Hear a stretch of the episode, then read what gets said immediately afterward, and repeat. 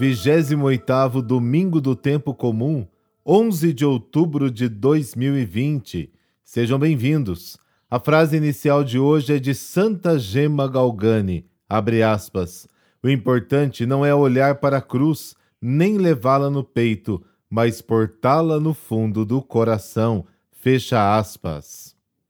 Amanhã, festa da padroeira do Brasil, Nossa Senhora Aparecida.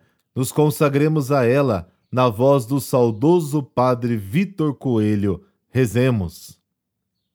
Ó Maria Santíssima, que em vossa imagem milagrosa de Aparecida espalhais inúmeros benefícios sobre o Brasil. Eu, embora indigno de pertencer ao número dos vossos servos, mas desejando participar dos benefícios da vossa misericórdia, prostrado a vossos pés, consagro-vos o entendimento, para que sempre pense no amor que mereceis. Consagro-vos a língua, para que sempre vos louve e propague a vossa devoção. Consagro-vos o coração, para que depois de Deus vos ame sobre todas as coisas.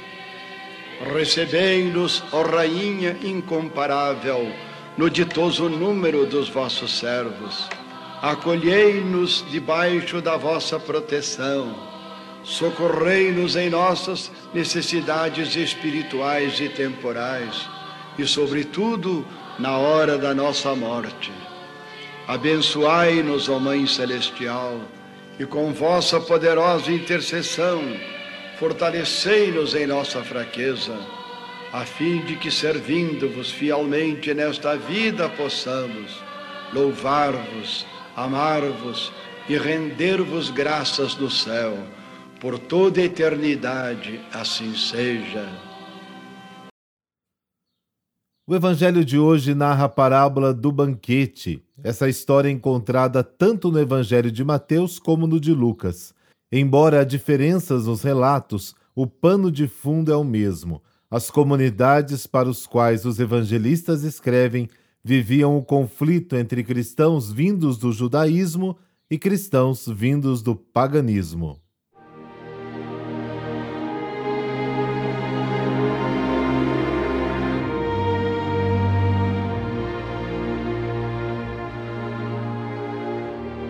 Mateus capítulo 22, versículos de 1 a 14. Naquele tempo, Jesus voltou a falar em parábolas aos sumos sacerdotes e aos anciãos do povo, dizendo: O reino dos céus é como a história do rei que preparou a festa de casamento do seu filho e mandou os seus empregados para chamar os convidados para a festa, mas estes não quiseram vir. O rei mandou outros empregados, dizendo: Dizei aos convidados: já preparei o banquete, os bois e os animais cevados já foram abatidos e tudo está pronto, vinde para a festa. Mas os convidados não deram a menor atenção. Um foi para o seu campo, outro para os seus negócios, outros agarraram os empregados, bateram neles e os mataram. O rei ficou indignado e mandou suas tropas para matar aqueles assassinos e incendiar a cidade deles. Em seguida, o rei disse aos empregados: A festa de casamento está pronta, mas os convidados não foram dignos dela. Portanto, ide até as encruzilhadas dos caminhos e convidai para a festa todos os que encontrardes. Então os empregados saíram pelos caminhos e reuniram todos os que encontravam, maus e bons. E a sala da festa ficou cheia de convidados. Quando o rei entrou para ver os convidados, observou ali um homem que não estava usando traje de festa e perguntou-lhe: Amigo, como entraste aqui sem o traje de festa? Mas o homem nada respondeu. Então o rei disse aos que serviam: Amarrai os pés e as mãos desse homem e jogai-o fora na escuridão. Ali haverá choro e ranger de dentes, porque muitos são chamados e poucos são escolhidos. Palavra da salvação. Glória a vós, Senhor.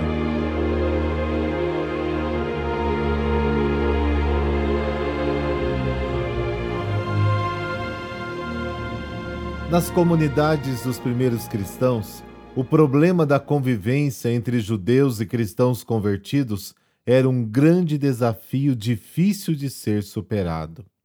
Os judeus que se converteram ao cristianismo ainda conservavam o costume das regras antigas, que os impediam de comer com os pagãos. Pedro, por exemplo, teve problemas na comunidade de Jerusalém porque entrou na casa de Cornélio, que era pagão, e por ter almoçado com ele. Atos capítulo 11. No Evangelho de Mateus, a primeira parte da parábola tem como objetivo dirigir o convite do banquete a todas as pessoas. E o dono da festa manda seus empregados deixar entrar tanto os bons como os maus. E no finalzinho, acrescenta uma pequena parábola sobre o traje da festa, que de alguma forma defende o costume judeu de purificação para poder comparecer diante de Deus. O enredo da parábola é de um rei que insiste para que os convidados venham para a festa. Mateus quase que não revela os motivos, mas os convidados simplesmente não querem ir para o banquete. O que causa estranheza na parábola é a reação do rei, que ficou indignado e acabou matando os assassinos, por assim dizer, e incendiou a cidade. Este detalhe de Mateus, segundo os estudiosos, teria sido uma imagem do que viria a ser a destruição de Jerusalém. Pela terceira vez, o rei sai à procura de pessoas que queiram participar da festa do casamento do seu filho.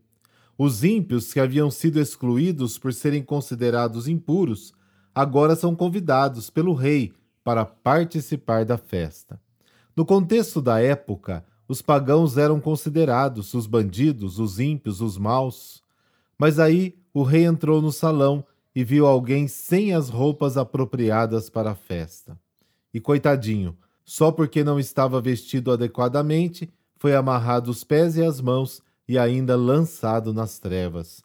Eu fico imaginando, o rapaz estava lá de boa, fazendo as suas coisas, de repente vêm os empregados do rei, praticamente o obriga a ir para a festa e ele vai todo contente e depois, só porque não estava com o traje certo, é tratado com toda esta violência. Estranho, né?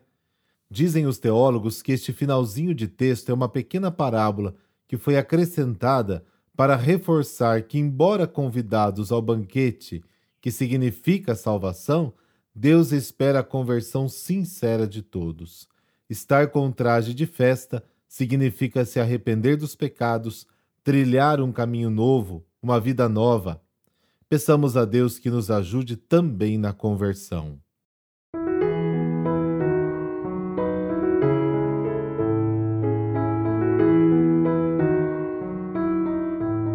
Hoje é dia de São João 23, Papa.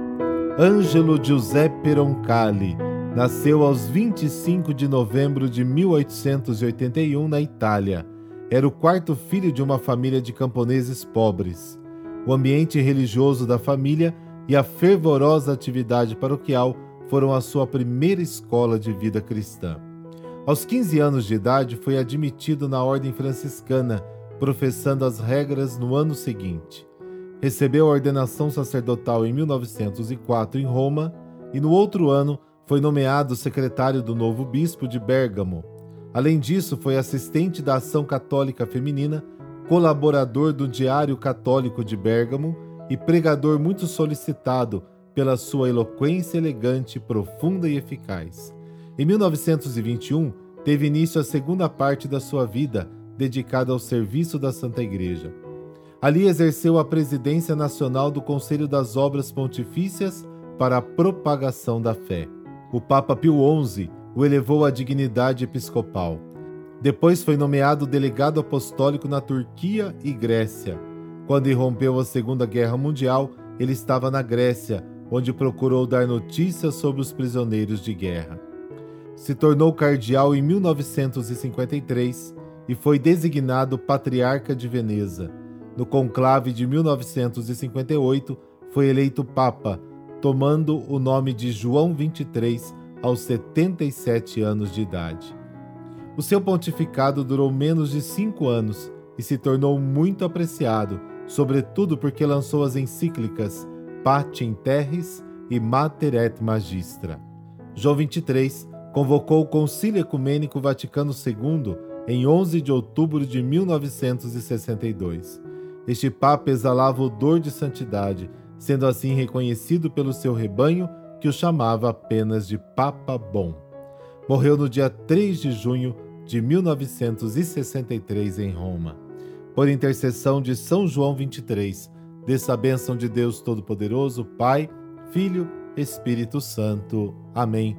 Um bom domingo para você.